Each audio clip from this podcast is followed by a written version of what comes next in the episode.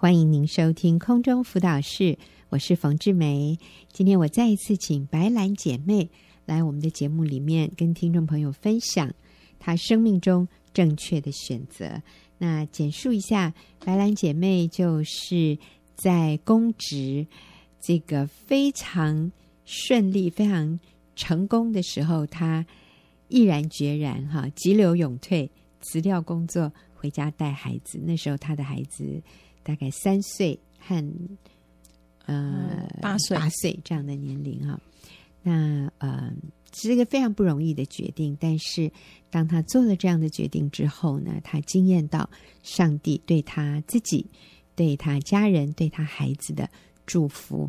所以我想今天啊、呃，因为白兰的生命太丰富了，有太多可以跟我们分享，所以我再次。请他回来跟我们分享他生命中的一些学习。白兰你好，冯姐你好，各位听众大家好。嗯，呃，其实白兰，我们之前哈没有很多的谈到你怎么信主的。其实你是说你走进教会，然后你就被那个诗歌感动。是，可是其实，在那个之前，很多人在你生命中做了很多的耕耘、撒种和浇灌。对，嗯，其实我那时候在公职的时候，我曾经。呃，转换过就是换过单位，嗯，那那时候换到新单位，我我觉得我做了一个很错误的决定，嗯，那其实我那在那一个礼拜当中，到新单位那个礼拜当中，我常常哭哦，然后妈妈就会带我去庙里面，嗯，然后。就是呃，希望可以帮助我回到我原来的单位。啊，oh. 所以我就拿着那个从庙里面求回来的那个符，嗯，然后就开始等，什我什么时候可以为我这个错误的决定有一些嗯弥补或是改变，嗯，那可是都没有得到什么样的回应，嗯。那刚好遇到呃那时候进办公室就有团契，嗯，那我去参加他们一个圣诞舞会，中午的舞圣诞舞会的活动。那我我不知道，我当下就是听到他们那个气氛，感受他们那个爱的气氛，所以嗯。呃我就觉得我对于上帝，对于耶稣，嗯，我有一种不一样的感觉。我觉得这个是跟我母亲带我去的那个庙是不一样的，嗯。那后来，嗯，我又换了工作，嗯，那那个工作是虽然不是原来那一份工作，但是是我一直很喜欢的一个工作，嗯、是我原来那个单位的更高阶的哦。一个机关、哦、是。那在那里啊、呃，有一个机会，就是呃，我出差，嗯、我跟着一个主管出差，这个主管是基督徒，嗯。那我们女主管，女主管，对、嗯、我们一起出差，我们也睡在饭店的同一个房间。嗯，那在我们出差到以色列的这一段时间，嗯、呃，我对这个国家充满了好奇。虽然我是这一个案件的承办人员，嗯哼，那我我对于这一个国家的一些信仰还有风土民情。嗯充满了陌生和好奇。那这位主管呢？因为他是基督徒，而且他在教会有服侍，他是主日学老师。嗯，所以只要呃，我问一个，哎，这这个地点什么什么，他就开始跟我讲圣经故事。然后我只要问说，哎，为什么他跟他的邻居要打得这么凶？嗯，他就开始跟我讲说，他们以前是兄弟啊，什么就好多好丰富邻国。对，我就觉得说啊，这个圣经怎么会这么丰富？跟我想象不一样。那在回程的时候，呃，发生了就是那个乱流，我们回程的飞机发生了乱流。那在当下我很恐惧，嗯，因为我已经离开，那时候女儿才两岁，嗯，我一个多礼拜没有看到我女儿，我好想她，嗯，然后很期待可以赶快看到她。可是那个乱流大到就是，呃，我觉得我好像飞机好像快掉下去了，嗯嗯，我很恐慌，很不安，可是。在当下，我看到飞机的其他人，我们那时候觉得说，他们应该大部分都是以色列人，哈、嗯哦，或是说去，诶，其他国家人去以以色列朝圣的人，好、我就想说，诶，他们应该是类似信同样信仰的人，嗯，诶，他们很稳定，诶，嗯，他们没有像我这样惊慌害怕，嗯，然后就很平静安稳的跟隔壁的闲聊，嗯，然后因为我想说，这个外国人，哎，他是外国人，哎，好像这样是他。外国人反应可能是这样，可是坐我旁边那个女主管，她也是很稳诶，也没有说，她也是神色自若，然后闭着眼睛休息。后来他发现我在流泪，嗯嗯嗯、因为我很担，我怕的，我担心的不是我的生命，嗯，我是怕看不到我女儿，是。对。然后他就为我祷告，嗯，然后在祷告当中，我真的就感觉感觉到那个很那个平安，嗯，对，那个恐惧是可以慢慢的消失，这样子。嗯、对，后来我就跟这个同事，我当下就跟这个女主管说。你可不可以送给我一本圣经？嗯、我当时以为圣经就像佛经一样是免费的，可以直接要就可以。嗯、那他也很慷慨，嗯、他就回到办公室之后，他就给了我一本圣经。嗯、哼那他同时也邀请我参加我们办公室的团契，嗯、因为在当时他也是那个团契的领导人，哈、嗯哼哦，所以之后我真的就是在团体上团契当中被。那个可能是经文，还有他们分享的，就一直吸引。感谢主。然后刚开始会有一些疑惑，嗯、我会跟我原来的传统信仰做比较。嗯。可是，在比较当中，我越来越发现，嗯，上帝还有耶稣这个信仰是是吸引我的。阿门。对，是是，是我需要的。嗯、对。嗯。对，所以我就慢慢的就是呃，也我也他们也是呃有在提醒我说。啊、呃，我可以去呃住家附近的教会，嗯、对、嗯、固定的聚会这样。可是他们没有勉强我，对，他们就是尊重我，他们等候、嗯、没有给你没有给我是压力，嗯，对。那后来就是我也一直拖拉，因为我觉得说我在的孩子，因为先生不在嘛，他没有办法带我们出门，所以我觉得。假日还要拎着两个孩子出门，对我来讲是很麻烦的事情。嗯、我已经一天工作一个礼拜工作一到五，我六日要休息，所以我我其实一直一直拖延。嗯，可是后来我的我的生命走到一个刚刚讲的那个、嗯、那个瓶颈，我感觉到前面有一一道墙，嗯、我好像只能做出非常极端的选择，就是。嗯。就是离婚或是自杀，可是当我那个念头出来的时候，嗯、其实那个那个就是一个情境，就是呃半夜孩子身体不舒服，他在哭，嗯，嗯。那我抱他起来，我安抚他，嗯，那我看时钟已经两点了，嗯，先生还没回来，哦，是，然后我就抱着孩子走到窗前，当下就有一股想要跳下去的念头，哦、因为我好累好累，是，可是又另外一个念头意念跑出来。跟我说你要去教会啊，哦、所以那个礼拜天我就踏进了教会。嗯，那那个礼拜天也刚好是母亲节啊，哦、对，所以哎，我就听到一个这么棒的信息，是对，感谢主。好，其实白兰在讲是白脸，她泪流满面哈。我在这里听了，我也非常的感动啊。其实，其实感动的是上帝爱我们，所以他。一点一点的来吸引我们，是。啊，他也知道我们很，有时候我们很固执，对，我们不是一下下我们的心就能够柔软来归向他，所以他透过我们身边基督徒啊，安排我们在这样的很自然的情况里面，对。啊，我觉得也很佩服你的那个女主管，是。她抓住机会，是。就向你传讲。圣经里面他所知道的圣经的真理或者圣经的故事，啊、呃，那上帝也透过那个乱流，让你看到，呃，不同的信仰带给人有不同在危机时候的反应，又让你找到住家附近有教会，然后可以走进去，是，所以我就看到，呃，耶稣他所说的，他说有人栽种了。然后是你们收割啊，最后叫栽种的和收割的一同欢喜。所以，身为基督徒，有的时候我们在栽种，有的时候我们在收割，我们都不知道哎，我不知道我今天做的这件事情是在栽种还是在收割。是啊、哦，那但是最后是叫栽种的和收割的都一同欢喜。嗯、所以我们在这。呃，人的灵魂得救上，你知道中途不知道多少人是很多浇灌，多少人撒种。嗯、其实白兰说，他听到的第一个什么基督徒的信息是我讲的。我说啊，他在以前第一个单位是不是？是，对呀、啊。那我也不知道，我说真的我也忘了，我也不知道是谁要我去去哪里哈。但是他说，你知道那个时候就有人在他的生命当中在栽种，那我也何等有幸，我也是他听到的第一个呃基督徒讲的信息。那那个时候你的印象是什么？呃，我的印象我就是我以为那个信信息就好像我在电视上看到那个诶。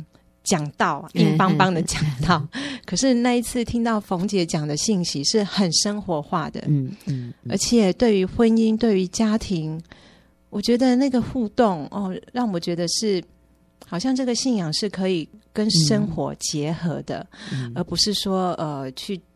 好像必须跟生活脱离，嗯、跟家庭脱离，然后去做一个什么样的修行或什么之类的。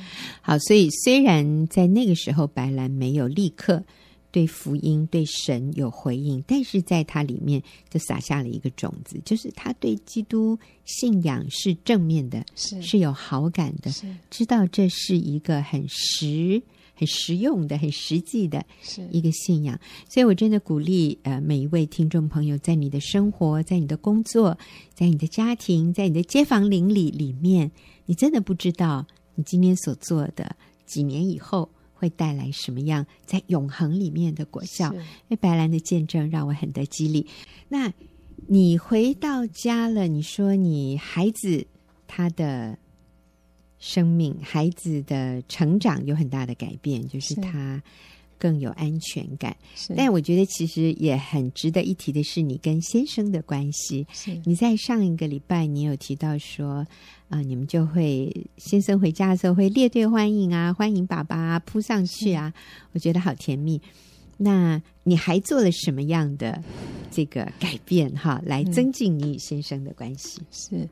啊、呃，因为在呃学员妇女小组啊、呃、的聚会，那有教导说，我们平常当先生出门的时候，嗯，要有一个爱的拥抱，嗯，对。那先生回来的时候要热烈的欢迎，嗯。那我觉得我们常常没有办法遇到先生回家的时间，所以早上的那个他出门前的拥抱跟亲吻，我会非常的珍惜。嗯，那我认真做，我我。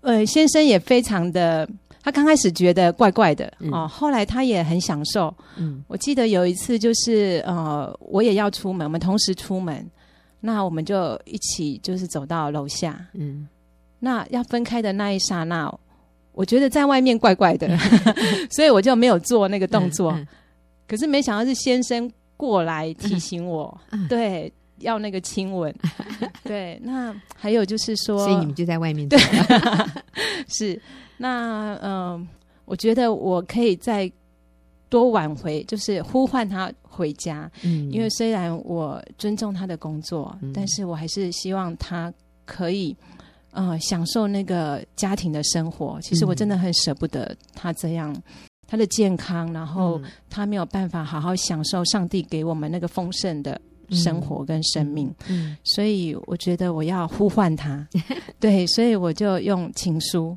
嗯，写情书，我写情书，而且那一阵子我几乎天天写，嗯，我常常就是会利用呃我空档带孩子出去玩，然后空档的时间，我们去公园啊或什么，哎，大概就是黄昏的时候，我就会传，几乎每天一则我就会传简讯给先生，嗯，对，然后每天。我不知道那一那那一阵子就是灵感非常的 充沛，每天都可以想到可以跟先生说什么，文思泉涌。嗯，所以我现在我要读几则哈，白兰写给先生的情书。他说他不好意思读，我说好了，那我帮你读好了哈。他称呼先生为船长，为什么称他为船长？啊、呃，因为我觉得啊、呃，先生他就是一家之主，哦、然后我们是坐在一条船上的。嗯我们家人就是我们是在同一条船上的，嗯、那掌管这个这个船的方向，嗯、就是这掌舵的是我先生。好、嗯，我要一直不断的告诉他，因为先生其实他很凡事都尊重我。嗯，其实，在以前我还不明白真理的时候，我常常会半开玩笑，在他面前跟他的朋友，嗯、我们的朋友其实重复性蛮高的。嗯，所以我们讲话其实都很轻松。嗯，我就会在朋友面前说。哦，我先生在家中的地位就是厕所前面那个脚踏垫，其实这很不对。然后我甚至还会说，我们全家就是那个需要有名字的挂名的所所有权的名字的，只有那一只电话，其他什么不动产都是你车子都是我的名字。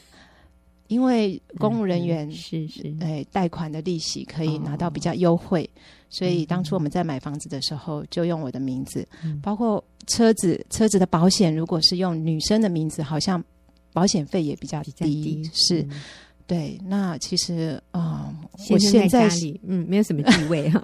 对，其实我我我后来才发现，其实他虽然笑笑着跟着大家一起笑，可是我我知道那个对他来讲是很大的伤害。所以现在努力重建啊，对先生在家里的地位是。所以这一则哈，白兰这样写：亲爱的船长，谢谢你如此尽心尽力的满足我各项的需要，使我更疯狂的爱你。你在我心中是无人可取代的。求你让我有更多的时间与机会服侍你。求你哇，好，你好谦卑哦，向你表达我对你无限的爱意。晚上没能陪你吃饭，我会一直想你，期待今晚再帮你刷背，然后盖棉被，纯聊天。爱你的老婆。好，另外一则，亲爱的船长，喜欢陪你谈心，看你喜欢的节目，觉得回到恋爱的时候，能依偎在你身边是我最大的幸福。你厚实的肩膀是我的避风港，你说话的样子令我着迷。白兰他说他不好意思读。好，下一个，亲爱的船长，日有所思，夜有所梦。昨晚梦到你抱着我，使我感觉很安全、很满足。谢谢你总是顾念我。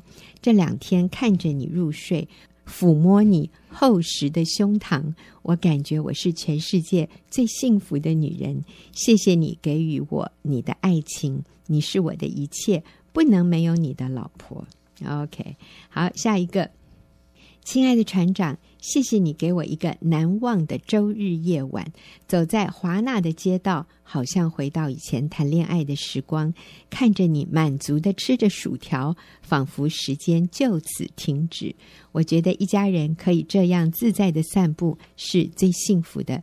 虽然这种机会不多，但我会非常的珍惜与感恩。爱你的老婆。下面。亲爱的船长，一整天都在惦记着你，担心你被工作的重担压得喘不过气。我不住的跟上帝祈祷，请他帮助你，相信他会给你够用的力量。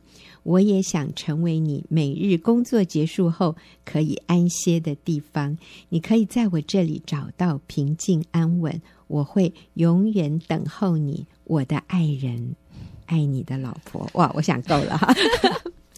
哎，我发现啊，白兰非常非常有智慧，因为先生工作忙，他们相处的机会少，所以他就用发简讯啊、发情书这样的一个方式，我觉得更好，因为先生放在手机里可以随时啊这个点出来啊再读一次。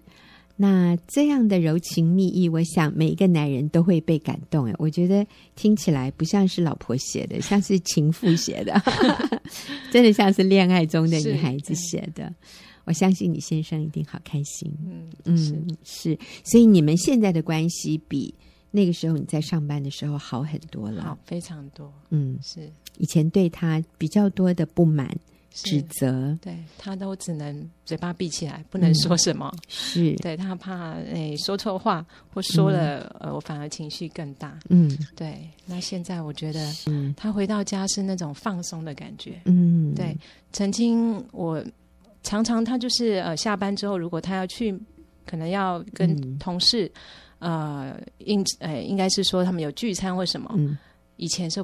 不敢跟我说，哦、因为说了会被骂。嗯、因为我会觉得说，你已经工作这么忙了，那为什么能早点回家不早点回家？嗯，那我觉得他现在是比较有在家里是有安全感的，敢告诉你真话。是、嗯、好，那最后我就要请白兰，你对那些在职场上工作蜡烛两头烧的这些妇女啊，给他们一点鼓励啊。呃，可能孩子也年幼。然后工作也很忙，他们在那个要不要回家，要不要辞职，这样的一个十字路口上，你会给他们什么鼓励？呃，我真的也很心疼这样的职业妇女，因为我自己这样走过来。嗯、呃，我知道，就是呃，常常很多职业妇女会觉得说，呃，辞职回家这个选项不在他们的选择当中。嗯，因为他们很多的担心，尤其是经济上的担心。嗯，那我相信，那来自更多就是说，对于你的需要。嗯，通常呃，会觉得说。自己想要的部分会大过于必须的部分。嗯，其实在我选择回家的这样的过程当中，我自己经历到，其实，呃，其实有很多事情是可以你去厘清那个你必须的部分，其实你不需要真的要花这么多的嗯金钱，嗯，其实就可以满足了。嗯嗯，对，所以不要害怕，对，真的是要勇敢，勇敢的回家。对，嗯哼，好。那谢谢白兰哇，你跟我们的分享好丰富。那啊，我们就休息一会儿。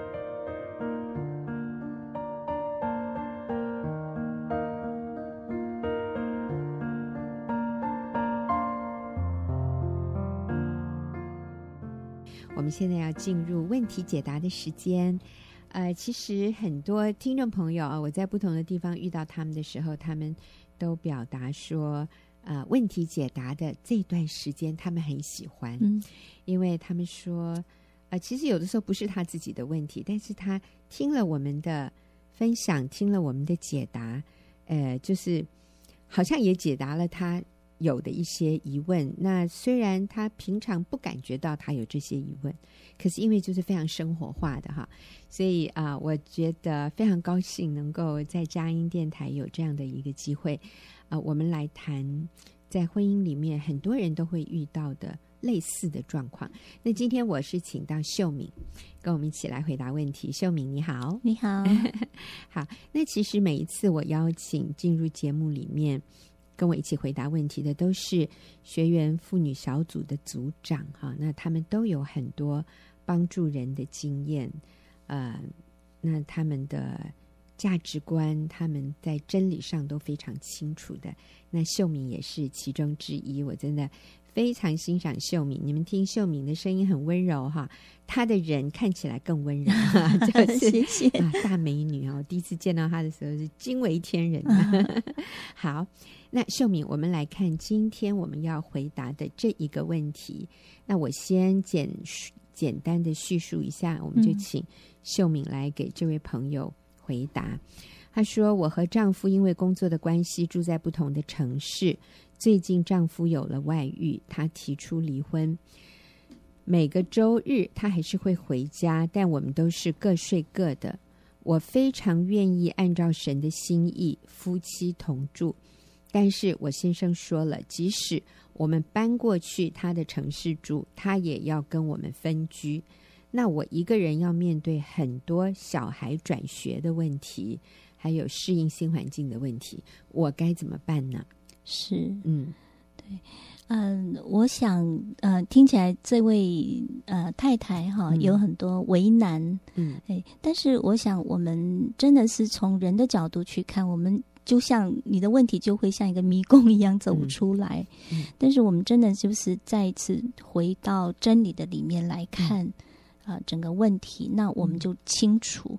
嗯、首先，我想我还是要跟，就是跟大家，我就要再一次更深的来思考那个与丈夫同住的意义。嗯，真实的那个意义是什么？夫妻同住的意义。对，按照圣经上教导，就是我们要与夫妻同住，不可以分房，这样子哈。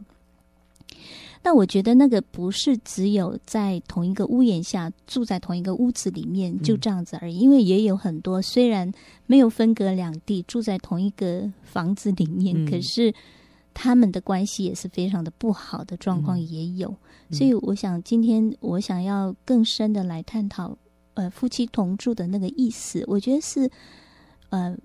真的就是那个夫妻合一，成为一体的那个深入的关系，嗯、身心灵完全合一的那个关系。嗯，那真的你就是必须要住在一起，你才有机会，嗯，能够有这样的身心灵深入合一的这样的一个呃所谓的环境。嗯，否则你没有住在一起，你很难。呃，我我就常常跟姐妹们就是对啊，就是说我我这一个月我先生出差一个月哈，嗯、我们关系好的不得了，嗯、我们都在 LINE 里面谈情说爱，就从来不吵架这样子，嗯、因为我们根本没有住在一起。嗯，那我说，如果这是一个常态的话，这是一个很不健康的关系。嗯、表面上看起来是非常好，嗯，可是我们没有很深入的。真正有机会去为对方舍己，嗯，真正能够感受到不舒服，可是我愿意顺服这样的一个机会，因为我们完全碰不到，嗯，所以我觉得没有没有相处就不容易有摩擦，对，那没有摩擦就不需要舍己，对，就不需要顺服，是，那表面上看起来非常平、嗯、风平浪静，非常美好，甚至很甜蜜，对、嗯，很多外遇的关系是这样。我觉得这是一个不呃假象，嗯、对我我那我跟我先生关系很好，我们平常在就在一起的时候很好，嗯、所以可是我有个很深的感受，这一个月里面，我发现说，哎，真的我们可以，然后呃可以这么的甜蜜啦。可是我发现我里面没有任何的呃可以很深入爱他的那个动力，嗯、因为我们没有任何的摩擦，嗯、没有任何的考验，这样子。嗯你刚刚说，这其实是一个假象，对，或者我们说、嗯、短暂的这样的分隔还是可以的，嗯、但是再长下去，其实我觉得连那个甜蜜的感觉也会慢慢淡掉，对，就不需要对方的感觉。嗯、所以我觉得，呃，上帝创造我们哈，有、嗯、特别是夫妻，嗯，就是他要我们是很深入的连接的那个关系。是。可是如果你没有达到这样的一个深入的连接，那嗯，就很自然的形成，慢慢慢，那是很慢慢的，你会察觉不到，就是慢慢慢慢的形成孤立的感觉，嗯，就是我不再需要你，嗯，我呃，所以我会跟其他人事物去连接，嗯，有更对，所以他就会变成跟工作或者是跟第三者连接，我觉得这是一个很自然的一个现象。嗯嗯，所以耶稣说，人要离开父母，与妻子或者与配偶联合，嗯，二人成为一体。是，其实我觉得中文翻译的很好，它是用一体哈，嗯、英文才呃 the two shall become one，但是也有的地方说 become one body，嗯。啊、呃，一体其实这是一个物质的，就是身体的，嗯、也要成为一体，嗯。所以夫妻的一体是绝对包含身体，要是成为一体，那这个就是讲到我们我们在在身体上面需要有这个一体的关系，那一定要相处啊！你不是不是不相处，怎么成为一体呢？是。那第二个就是我们说身，然后第二个是心，嗯，心理上也需要是一体。这个心包含了情情感，对，包含了意志、思想、观念。这个也需要合一，嗯，那当然还有灵啊，身心灵，嗯，灵就是在灵里面，我们可以一起啊、呃，有相同的人生使命，嗯，我们被相同的呼召所感动，我们有相同的人生方向，我们在灵里面可以一起来服侍神，一起祷告，是。一起跟随主，哇，那你知道吗？这样的夫妻真的是一百分，是灵魂体三方面。都完全的合一，那你说如果只有灵跟魂的合一，但是没有身体的合一，那个不是夫妻耶。嗯、夫妻关系就是一定要有身身体的合一。嗯、那是但是呢，有一些人是有身体的合一，可是没有灵与魂啊，就是灵魂体没有灵没有魂的合一，那就是跟外面的。跟妓女也可以得到身体的合一，是但是你没有心灵、没有情感的合一，那这个都是不不健康的，这都是不完整的。嗯，那个夫妻关系，夫妻关系必须有这三项。是那很重要的一个，刚刚秀敏提到的，就是要同住。是，但是我们发现今天的文化哈，因为、嗯、呃，这个叫我们叫做。呃，travel 就是人这个到不同的地方去太方便了，飞机飞就过去了，高铁一坐就过去了。嗯，所以很多人为了工作，为了小孩子的教育，夫妻分隔两地，嗯、看起来好像是很平常、稀松平常。甚至我知道，在中国，啊、呃，中国大陆就是。啊、呃，乡从乡下到城里工作的几乎是啊 百分之九十吗？年轻人哈，所以他们就把孩子留给父母，然后夫妻各自到不同的城市去工作。你知道这个都种下，最后就是越来越彼此孤立，没有感情，不需要对方。嗯，最后这个婚姻能够持续下去，就是一个大问号。是，就造成家庭的破碎，造成小孩子没有父母亲在身边。嗯，所以真的不应该为了就是经济生活的缘故。嗯变成这样，那要不然就是全家一起搬过去。对，对你在哪里工作，你就带着家人去。所以，真的真理必须要在文化之上哈。我们不能说，因为文化是这样，没办法。嗯嗯，这个就对，就是很大的亏损。那呃，我小组有个姐妹，她很可爱，她就是她就来到小组，我们才知道她跟先生分居二十多年，就是为了工作，嗯，在对不同的城呃都市了哈。嗯那她来到小组之后，听到真理，她开始愿意回去跟先生同住。嗯，那他那天跟我们分享，我们都好惊讶。他就说，当他选择回去跟先生同住之后，他发现就是各自归位，嗯，各自回到自己的角色之后，他说他发现从来不跟他道歉的儿子，已经成年的儿子哈。开始会跟这个妈妈说：“妈妈，我做错了，对不起。”他就惊艳到那个过去他们都错，但是他们重新用那个真理重新走对的路的时候，嗯、上帝的那个恩典，然后看到每个人都归位之后的那个美好，这样子。嗯、他说像整蛊一样，全部都顺了。对，我刚才想说，像那个打通血脉。好，来秀敏，你还有什么要鼓励他做的事？嗯对，我想，呃，真的要回到圣经的真理来经营婚姻。嗯，对。那虽然是可能困难很多，但是我想这就是一个正确的路了。嗯。那我想，呃，这位姐妹还是要回去跟先生同住，搬过去。嗯。那先生如果说我们搬过，你搬过来，我还是不会跟你住在一起。嗯。嗯。但是我想。那个意思是不一样，他们带着孩子决心搬过去，就是向先生表明，我们真的是要跟你合一。嗯，那我们等候你愿意回来。嗯，对，那你说孩子转学这件事情，我觉得这个已经不是最重要的重点了，真的是需要付代价。你重新开始。就是要付代价这样子，然后我想先生会看到你的诚意，对，他会看到你的决心，他会看到你真的是很认真，是对于你们的关系，而不是说你也在观望啊，看看他表现的如何。嗯、他现在在外遇中，他当然不希望你出现了，嗯，所以他这样的心态是可以理解的。但是你跟他表明说。我我来，我不是要给你压力，对我也不是对你有什么要求，嗯、我只是搬过来靠近你，嗯、所以随时如果你想回家，家门是为你开的。是其实我们有过好几个这样的例子，嗯、就是姐妹跟先生住在不同的城市，发现先生有外遇以后，这些女人都觉醒了，所以就克服。这个是对 克服万难哈，然后甚至就是千山万水，嗯，也搬过去了，甚至卖房子是，然后举家搬迁，带着孩子就到先生的城市，先生是完全不闻不问的，没关系，呃，太太就自己找房子，自己搬家，甚至卖房子，哇，这是不是了不起？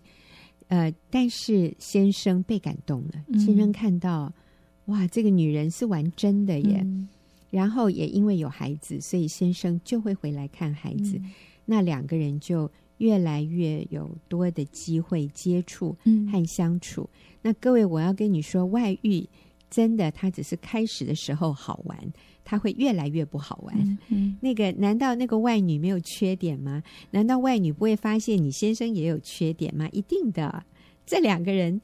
他们慢慢的缺点也都会暴露出来，两个自我为中心的人绝对不会好过的。嗯、所以时间是站在你这边的，姐妹们，嗯、那个时间越长，你那个你的先人回转，就他越接近回转的那一天。所以我们发现这几个个案，最后就是老婆就是把有的是从台湾到大陆去，有的人是从 A 城市搬到 B 城市。最后我们看到那个男人就回转，是，啊，上帝能够在他的心里面动工，是，所以你遇到的这些困难啊，是值得你付上这个代价的，因为最后你是赢回。你的丈夫赢回你的家庭，嗯，我觉得就是那个决心，对婚姻盟约的那个认知跟决心。嗯、我其实我们的决心可以带动我们的行动，嗯，跟就是那个认知。我们如果说我们对婚姻的认知是，就是那个盟约，我不可能跟先生有任何机会是分开的，嗯啊，不让撒旦有任何机会可以呃趁虚而入的时候。你的做法就不一样，嗯。可是如果你对盟约的认知是可有可无的，你不是那么看重这个东西，嗯、那你的做法又是另外一套。对对，所以我觉得真的是从心里面，你你的心里面定义要做什么。不过我觉得神也是非常有恩典的神，你真的定义要立志行善，上帝会帮助我们的。Amen 他一定会给你恩典，给你一条不难走的路，这样子。对、嗯、对。对那那秀敏要跟我们分享一段经文吗？是呃，那个圣经上说的很清楚，我觉得可以大家再更深的去思考这段经文。哥林多前书七章二到五节，嗯，他说：“但要呃，但要免淫乱的事，男子当各有自己的妻子，女子也当各有自己的丈夫。丈夫当用合宜之分待妻子，妻子待丈夫也要如此。妻子没有。”权柄主张自己的身子，乃在丈夫；丈夫也没有权柄主张自己的身子，乃在妻子。夫妻不可彼此亏负，除非两相情愿，暂时分房，为要专心祷告方可。以后仍要同房，免得撒旦趁着你们情不自禁引诱你们。嗯，那圣经说的非常的清楚，就是你们一旦进入，我们一旦进入婚姻里面，我们是没有。自主权的，对我们的身体，嗯、其实我觉得就是你要立定心知。所以婚前，我觉得真真的是要弄清楚，你进入婚姻不是、嗯、不是试试看，对，或者是只是觉得说啊，我要得什么利益这样。嗯、我觉得就是你不能再主张自己的身子，你是、嗯、你呃，你的身子是由丈夫。你你的权柄不在你的手上，你对身子的这个权柄、嗯、是这一个认知。还有就是，呃，他说以前哈，我我都看到说啊、呃，为了专心祷告可以分房。其实我这我这一次仔细看，他说除非两情两相情愿呢，对，你要祷告分房，你也要经过对方的同意耶，而不是说你决定要祷告分房，你就那个分房这样。所以我觉得。嗯，保罗说的非常清楚，那个权柄不在你的手上，是、嗯、对，你是需要你，你知道那是一个，你是进入婚姻就是要合一的，对，嗯，然后啊、呃，其实这段经文也讲得很清楚，就是要避免淫乱的事，嗯、就是如果我们要逃避试探，我们要杜绝外遇的可能性，圣经给我们唯一的方法就是夫妻不可以分房，对，就是这么简单，对所以。分隔两地呀、啊，或者是一个礼拜见一次面啊，其实这些都是会给魔鬼留地步。对，甚至于我觉得，就是住在同一个屋子里面，然后没有睡在同一张床上。嗯，以前我听过一个牧师，他我觉得我非常嗯、呃，我我我很我很认同他说的，他说。嗯因为他跟他太太两个体温就感受到温度不一样，所以他们盖两条被子。嗯、可是他发现说盖两条被子，最后他们会那也可以不用睡在同一张床，所以他们后来就去。定做一个被子，哦、高矮不同的一个被子，有这种被吗？因为、哦、对一一边比较厚，一边比较薄，对，或者是说那个先生他喜欢盖到脖子，太太喜欢盖到胸部，哦、所以他们就 就做了一个特殊的被子，他们就是要盖同一张棉被。我觉得这个里面有一些更深的含义啦，嗯、对，就是睡在同一张床上，对，是，嗯、所以夫妻是一体的，嗯。那就千万不要为了其他的缘故，哈，方便的缘故，然后就分开，就变成分居了。是，那一旦分居，什么问题都出现了。对，外遇，然后彼此的疏离，彼此的隔绝，然后越来越没话讲，然后最后就没什么感情，没什么感觉。你知道，太多已婚的人跟我说，我对他已经没有感觉了。嗯、啊，你你不要叫我做什么，我我我对他没感觉了。可这个没感觉是一步一步来的，嗯，那就是从心灵情感的疏离，嗯、然后身体的分开，你最后。让二者乘虚而入，让第三者介入，那是百分之百的，是百分之百的可能性的。好，所以啊、呃，我们鼓励这位朋友赶快搬到你先生的城市，克服万难。向你先生表明你的决心，你就是要定这个婚姻，你不会放弃。嗯、那我相信神会动工为你开路。你最后发现不像你想象的那么困难，那么不可能。那我们今天也谢谢秀敏跟我们一起回答问题，谢谢也谢谢听众朋友的收听。我们下个礼拜再会。